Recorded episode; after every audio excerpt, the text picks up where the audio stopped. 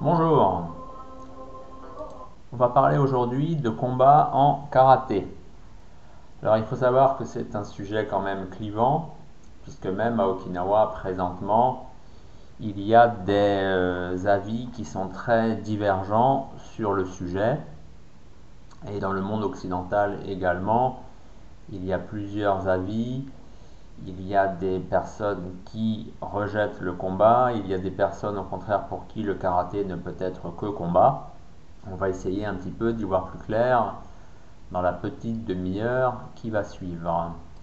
En abordant ce sujet a priori assez léger mais qui est au final très important je pense quand on s'intéresse au développement du karaté aussi bien à la métropole qu'à Okinawa, je voulais vous présenter les différentes on va dire options qui avaient été prises pour développer le combat et aussi peut-être vous aider à réfléchir sur la place du combat dans votre pratique.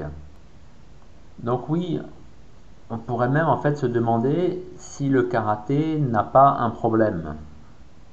Car c'est une activité qui repose en partie, plus ou moins, sur les coups, les frappes, mais on ne peut pas les porter pleinement lors d'échanges d'assaut sous prétexte de blesser son adversaire, son partenaire. Donc en ce sens, c'est un problème. Alors que le judo, justement, n'a pas ce problème, car les chutes se font sur une surface adaptée et bien sûr, on apprend à chuter. Le kendo non plus n'a pas ce souci, car on utilise un sabre en bambou, le fameux shinai, donc qui est un sabre factice, hein. et on porte des protections. Dans ces deux arts, il y a donc un souci évident de ne pas entraîner de blessures. Et au début du XXe siècle, quand le karaté justement voulait se moderniser, c'était ces deux arts qui étaient ses références d'une certaine façon. Et quand on faisait passer les grades, donc euh, les fameux dang, dans ces deux disciplines, il y avait bien sûr des matchs, des combats, et pas uniquement des katas, qui eux restaient l'apanage justement des arts martiaux classiques, c'est-à-dire les écoles de Kenjutsu et les écoles de Jujutsu, qui au début du XXe siècle, comme encore maintenant, ne comptent pas de compétition, rappelons-le. Et donc, dès que le karaté est arrivé à la métropole, sous l'influence du kendo, justement, des maîtres comme Mabuni, Kenwa, et euh, des pratiquants comme Konishi ont cherché à mettre au point des protections pour justement dépasser la dangerosité supposée des frappes sur les points sensibles ce que justement Funakoshi décrivait dans son livre en 1925. Son livre hein, intitulé Le Karate Jutsu, Karate Jutsu. Donc moi, dans mon édition de Yoju Shorin, à la page 7, Funakoshi dit Karate no kaikyu wa Ju kendo no sore no gotoku ni shiai ga dekinai kara kore made kaikyu o tsuite no de aru. Alors, alors Funakoshi dit tout simplement que parce qu'il n'est pas possible d'organiser des matchs comme c'est le cas en kendo et en judo, il n'a pas été possible jusqu'à maintenant de mettre au point un système d'évaluation de grade, de rang en karaté. Et ensuite, il en appelle aux pratiquants qui devrait donc mettre au point justement des protections, comme cela justement a été euh, le cas en kendo. Il cite là clairement le cas du kendo qui permet en fait justement les matchs, les combats sans blesser, sans qu'il y ait de blessure entre les deux opposants, avec justement l'usage du casque, l'usage euh, des protections pour euh, les mains et les poignets, car il compare en fait le karaté au kenjutsu, donc le kenjutsu pratiqué avec sabre réel. Et selon lui, le karaté n'a pas eu, comme le kenjutsu, un kendo, c'est-à-dire une forme euh, avec des protections, qui permet le combat sans danger. Donc à partir de là, on a beaucoup de photos, enfin on a beaucoup. On a des preuves hein, à la métropole. On voit par exemple Taira Shinken, donc disciple de Funakoshi, qui porte une tenue de protection pour mener le combat. Il y a aussi une photo de Mabuni Kenwa où on le voit habillé avec des protections aussi qui ressemble un peu à ce qu'on pourrait porter euh, quand on fait du baseball. Ce poste dans le baseball, la personne qui reçoit la balle. On en reparlera, mais à Okinawa, il y avait aussi, on voit, il y a une photo de Yabukensu aussi, qui est avec une personne qui est habillée avec des protections. On sait qu'à l'université de Tokyo, il y avait des étudiants aussi qui menaient, euh, on va dire comme ça, des recherches dans le développement de protection anatomique pour mener des combats en toute sécurité. Mais en attendant, en 1924, quand Funakoshi a fait passer son premier examen de Dan, donc c'était à l'université de Keio à Tokyo, eh bien, il avait simplement utilisé les katas comme seul critère d'évaluation. Alors il y a un petit décalage quand même entre ce qu'il écrit donc dans son livre, ce que je viens de vous lire en 1925, et ce qu'il avait fait en 1924. Où euh, lui, peut-être qu'il avait le droit de donner des grades en se fondant uniquement sur les katas, et bref, c'est un mystère. Donc Funakoshi était opposé à la pratique du combat, car selon lui, on ne pouvait pas le mener tant qu'il n'y avait pas de protection. Et d'un certain côté, il avait raison, car même le karaté contact par excellence, donc le karaté où on combat réellement le plus, c'est-à-dire le Kyokushinkai, en tout cas le premier qui a été mis euh, en avant, là justement le Kyokushinkai, il interdit les frappes du poing à la tête ce qui se comprend tout à fait d'un point de vue euh, de la sécurité, mais d'un autre côté, c'est un point qui zappe en fait tout un pan de la pratique et que Funakoshi apparemment ne voulait pas justement mettre de côté, car sans doute que pour lui, il fallait pouvoir attaquer partout, à la manière justement du kendo, où on ne se gêne pas d'attaquer à la tête parce que euh, l'adversaire, parce que le partenaire porte un casque justement. Mais en 1925, en 1930, on en était loin justement d'avoir des casques adaptés à la pratique du combat pour le karaté. Et Funakoshi, de toute façon, apparemment, c'était pas trop son truc, puisque lui-même n'a jamais vraiment mené des recherches sur la protection, sur le développement euh, de euh, casques, de plastrons pour la pratique du combat en karaté. C'était euh, plus Mabuni apparemment qui faisait ça, ou des personnes comme Toyama, Toyama Kanken. Apparemment, il laissait ce soin à ses élèves, c'est-à-dire à des étudiants, des jeunes fougueux dans les universités. On peut penser à Konishi donc, ou à Otsuka Hironori. Mais même justement les Mabuni, les euh, Otsuka, il semblerait qu'ils n'aient pas mené cette recherche euh, à bien, qu'ils ont peut-être arrêté en cours de route, car à l'heure actuelle, aussi bien dans la Shito que dans le karaté Shoto que dans la Wado, eh bien, on ne combat pas avec euh, des protections en fait, ce qui fait que le combat n'est pas réalisé, on peut dire, plein pot pour parler un peu familièrement. Alors, comme on parle du combat, justement, il y a quelqu'un qu'il ne faut pas oublier de citer, eh bien, c'est Motobu. Alors, qu'est-ce que Motobu faisait au niveau euh, du combat avec protection? Eh Bien, officiellement, il n'était pas apparemment très emballé par cette voie, puisqu'il n'y a pas vraiment d'écrit de sa main qui vont dans le sens du combat avec protection. Il n'y a pas non plus même de photos où on pourrait le voir comme Mabuni hein, avec des protections. Donc on pourrait penser qu'il n'était pas vraiment supporter de l'usage de protection anatomique. Mais pour lui, à la différence de Funakoshi, ça n'empêchait pas la pratique du combat plus ou moins libre, plus ou moins sans retenue. Il faut dire que lui, Motobu se situait vraiment dans la tradition pré-19e siècle, donc on pourrait dire pré-Itosu, où on pratiquait le combat apparemment beaucoup plus que euh, les katas afin de conserver une part vraiment concrète de la pratique. Il y a par exemple cette anecdote où euh, le jeune Motobu avait blessé son maître Matsumora parce qu'il l'avait attaqué euh, au visage et ce faisant, il lui avait cassé une dent. Mais c'est là où le bas blesse, donc si Motobu était un fervent défenseur du combat, même sans protection, euh, c'est qu'en fait sa pratique, son enseignement était situé dans la marge.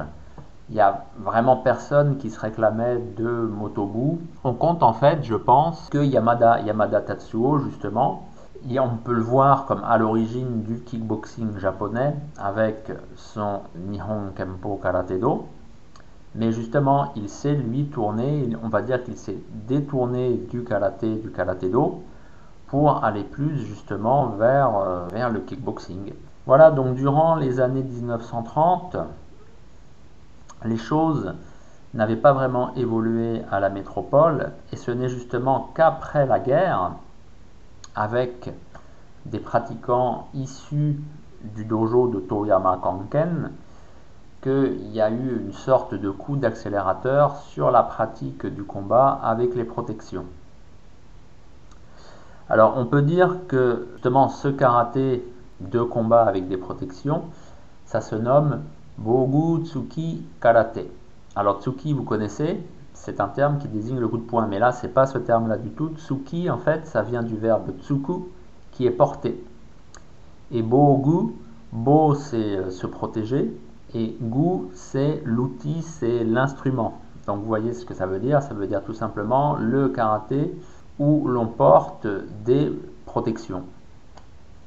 Et donc, c'est justement après la guerre, vers l'année 1950, que des disciples de Toriyama Kanken ont formé ce qui se nomme le Kambukan, où l'on pratiquait le combat euh, vraiment de façon virile, sans se retenir, et forcément, il fallait des protections pour ne pas se blesser, donc il y a eu tout un, toute une mise au point de protection à partir de cette période. Ensuite, le Kambukan est devenu Renbukai dans les années 50. Euh, Et euh, le karaté, la fédération Lembukai existe toujours à l'heure actuelle. Elle est l'une des composantes de la fédération japonaise de karaté. Et plus qu'une plus qu'une fédération, plus qu'une école, cette Lembukai en fait, c'est un espèce de vivier où l'on pratique le combat sans se soucier des écoles. Donc en fait, au Japon, vous avez des pratiquants aussi bien Shotokan que Goju qui viennent en fait, euh, comment est-ce qu'on pourrait dire ça, euh, combattre dans le cadre de cette Lembukai. Donc là, on est dans le combat avec protection. À la même époque, il y a justement il y a Oyama qui passe sur le devant de la scène et qui développe son concept de vérité ultime, donc le Kyokushin, avec euh, ben justement donc c'est des combats réalisés en plein contact avec euh, le succès justement euh, qu'on lui connaît. Hein. Voilà, il ne faut pas non plus que j'oublie d'évoquer la manière dont à la métropole, donc on peut dire en fait toujours ces zones de Tokyo et d'Osaka Kyoto, donc le Kanto et le Kansai, avec surtout en fait le karaté universitaire. Donc après la guerre, on continuait en fait un petit peu sur la même voie qui avait été empruntée à partir on va dire des années 30, qui était de pratiquer le combat et eh bien en fait comme on pouvait, soit avec des exercices codifiés, soit en faisant vraiment du combat, euh, ce que j'appelle le combat sans retenue, puisque le combat libre n'existe jamais réellement. Le combat libre, c'est se mettre les doigts dans les yeux, les choses comme ça. On n'a jamais fait ça dans des clubs de karaté, dans des dojos de karaté, dans des compétitions de karaté. Donc moi, le combat sans retenue, c'est-à-dire où on porte pleinement les coups, me semblait une expression plus adaptée. Donc les jeunes japonais de Tokyo, d'Osaka, eh bien, avaient trouvé un système de combat qui s'appelait donc Sundome. Donc Sundome, le Sun en japonais, c'est un pouce, donc c'est une mesure environ normalement de 2,5 cm. Et domé, ça veut dire tout simplement l'arrêt. Donc euh, s'arrêter à environ un pouce, et eh bien de là où on aurait dû frapper. Alors dans les faits, ce n'était pas vraiment le cas, puisque déjà au corps, on frappait pleinement, et à la tête, au visage, les nez cassés et les dents en moins étaient aussi euh, très courantes. Hein. On sait aussi par exemple qu'au club de karaté de l'université de Takushoku, il y avait eu un mort aussi, suite forcément à un combat qui s'était un petit peu réalisé de façon trop poussée, pour parler euh, avec un euphémisme. Hein. Donc tous ces jeunes y allaient franchement et c'est le système après qui a été adopté par, on va dire, euh, le karaté fédéral japonais quand la fédération de karaté s'est constituée et ensuite c'est ça qui s'est imposé. Forcément quand on a eu des personnes eh bien comme Kanazawa justement qui avait gagné la première le premier championnat du Japon eh qui est parti à l'étranger c'est cette façon de combattre qu'il a enseigné. C'est ça qui a commencé à se développer en France avec des personnes comme euh, également et lors des premiers championnats du monde eh bien c'était pareil, euh, ça avait beau être du, donc, du WKF, c'était pas le WKF de maintenant. Les gens euh, se frappaient clairement, les coups étaient clairement donnés au corps et même euh, au visage, c'était avec contrôle. Jusqu'où, en fait, est-ce qu'on contrôlait? On ne sait pas trop. Ceux qui étaient à l'époque le savent mieux que moi, mais en tout cas, il y a vraiment une réelle différence entre le combat WKF, donc Sundome d'il y a 40 ans, d'il y a 50 ans même, peut-être encore d'il y a 30 ans et quelques. Et euh, ce qu'on voit maintenant, donc c'est pour ça qu'il y a une différence entre le combat WKF et par exemple le combat Kyokushin qui incarne le combat Jisen, donc qui est justement le combat euh, fait sans retenue. Alors parlons un peu maintenant d'Okinawa. Il semblerait que de façon ancienne, on pratiquait le combat et les exercices annexes qu'il imposait, comme le renforcement et la fortification. Et parallèlement à cela, il y avait la pratique des katas, ce qui ressemble en fait à ce qui se fait, ce qui se faisait en Chine. Ce n'est en fait que depuis euh, le tout début du XXe siècle, quand le karaté a pris de l'importance, que l'on a vu le combat peu à peu passer au second plan. Bien sûr, quand je dis combat, c'est aussi la pratique du combat. Ce qui peut faire croire que de façon superficielle, à Okinawa, on pratique le karaté en solo, on pourrait dire, et donc les katas, et que au Japon, donc le Japon central, la métropole, on pratique donc les arts martiaux, c'est-à-dire euh, principalement le sabre et le jujutsu. On pratique davantage à deux et de façon plus récente, en plus tourné vers le combat, puisque je précise qu'on peut bien sûr pratiquer aussi des katas à deux. Hein. ça se fait même encore dans le judo de nos jours, par exemple, avec le kimi no kata. Hein. Donc c'est un postulat qu'on retrouve euh, parfois chez des enseignants, chez des experts, qui tente ainsi d'expliquer la différence entre la pratique à Okinawa et au Japon. Mais à mon sens, donc, ce n'est pas vrai pour Okinawa, car en fait c'est très récent, cette mise en avant des katas et cette mise en retrait du combat, de la pratique du combat.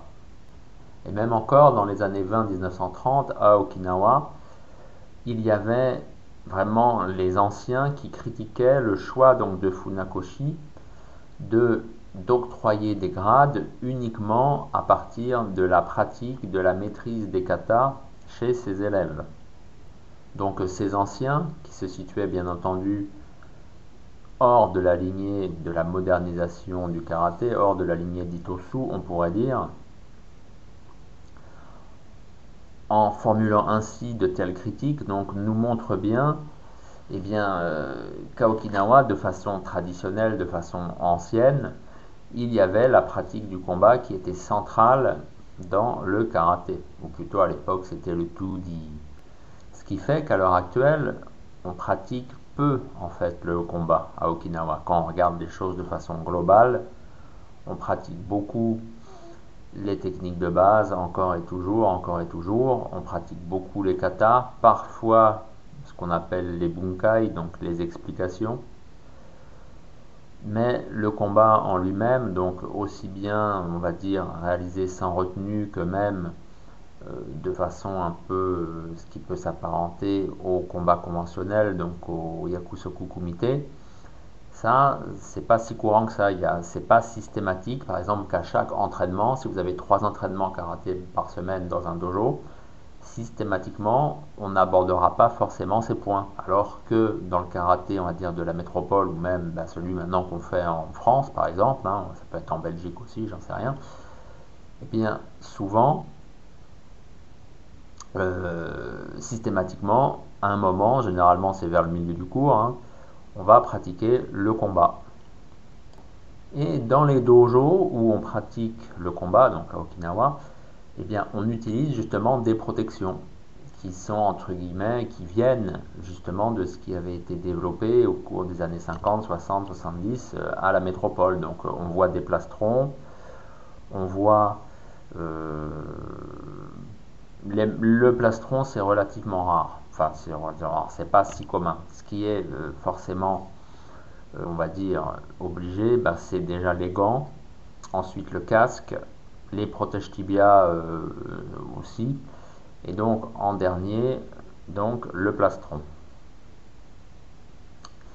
Il y a aussi parfois des casques à bulles, comme on en voit dans le d'eau, mais ça, c'est pas non plus si commun que ça. Mais, comme je vous disais, cela reste des choix de dojo et pas d'école. À ma connaissance, il n'y a que l'Okinawa Kempo et le karaté Uechi, et encore pas dans toutes les écoles, pas dans toutes les tendances, que l'on pratique le combat sans retenue, avec toutefois des interdictions de coups à la tête. Donc souvent, concernant le karaté uechi, on dit oui, c'est l'un des karatés les plus durs, c'est là où le combat se fait de façon euh, la plus âpre. Bah non, pas forcément. Maintenant, euh, chez euh, Shinjo Kiyohide, le combat se fait à la façon, à la mode WKF. C'est pareil également dans le dojo de Chatan de Lokikukai, Lokikukai qui était à un moment la Shohei Ryu, Shohei Ryu qui était une dissidence des disciples historiques de Kanhei, d'Uechi Kanhei. Donc euh, c'était quand même un groupe très important dans le karaté Uechi, avec le Chatan Dojo qui était le dojo central, et bien pareil, on voit le karaté WKF. Hein. J'invente rien, vous pouvez voir, il y a des vidéos, on voit ça sur YouTube. On voit des vidéos, le combat est pratiqué à la mode WKF. Il faut dire aussi que dans certains groupes, certaines écoles donc à Okinawa, on pratiquait assidûment le combat dans les années 70 avec ou sans protection, mais qu'étant donné que maintenant, donc 50 euh, ans, 60 ans plus tard, il n'y a plus justement de forces jeunes dans les dojos. C'est-à-dire qu'il y a des jeunes enfants d'un côté et des anciens de l'autre. Et donc forcément, le combat mené comme ça, de façon, on peut dire, dure, eh bien, euh, forcément, c'est pas envisageable. On ne va pas demander à des enfants de 7, 8 ans de se taper dessus.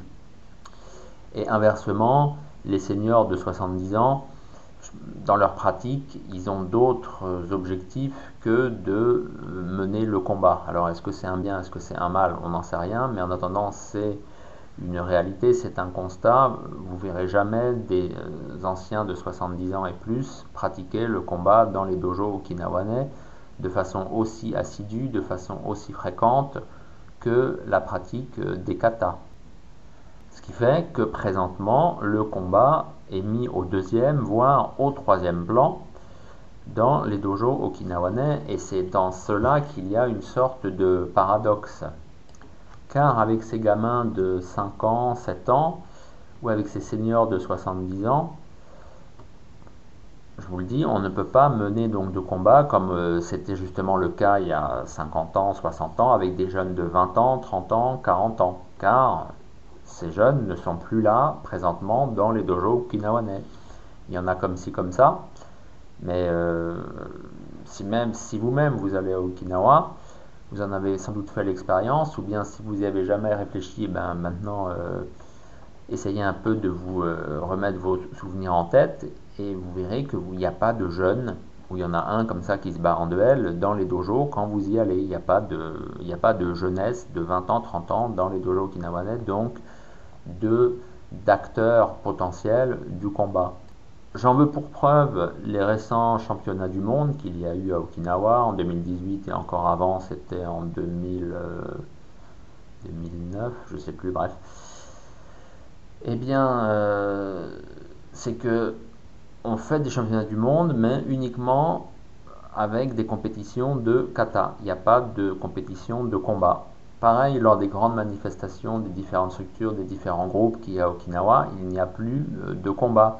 Avant, euh, Morio organisait ce qu'il appelait le Budosai à Okinawa et il en profitait pour organiser un tournoi euh, propre à son école qu'il appelait euh, Ilikumi.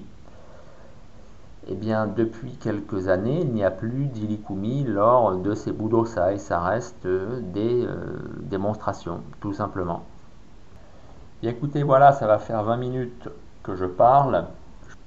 Je pense qu'on a abordé suffisamment de points, de zones géographiques, d'époques, pour que vous puissiez vous faire comme ça une idée de l'évolution, de la place du combat sous différentes formes dans le karaté.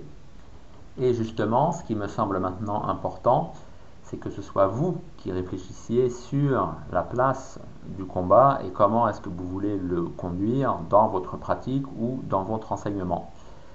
Je vous remercie de m'avoir suivi dans ce 17e épisode, je crois, et je vous dis à bientôt. Et pour découvrir les arts martiaux okinawanais, je vous recommande mon livre Karaté Kobudo à la source, les arts martiaux okinawanais maintenant.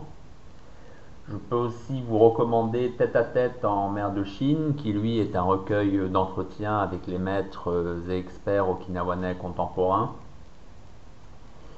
Si vous êtes plus intéressé par euh, les textes, on va dire, fondateurs euh, du karaté, là, il y a deux livres de Motobucho Oki que j'ai traduits. Le premier qui s'intitule Le karaté jutsu boxe d'Okinawa et le second qui s'intitule tout simplement Mon karaté jutsu. Et pour ceux qui s'intéressent plus aux arts scéniques euh, et les danses en particulier, j'ai édité Passé et présent des arts du spectacle okinawanais. Et là, je viens de sortir Danse et combat à Okinawa. Voilà, tous ces livres, vous pouvez les trouver sur Amazon. Ils sont également disponibles sur mon site jcjuster.jimdofree.com et éventuellement, vous pouvez aussi me contacter via Facebook. Donc, on me trouve donc pareil sous mon nom JC Juster sur Facebook pouvez me contacter et je pourrai vous en envoyer des exemplaires dédicacés si vous le souhaitez.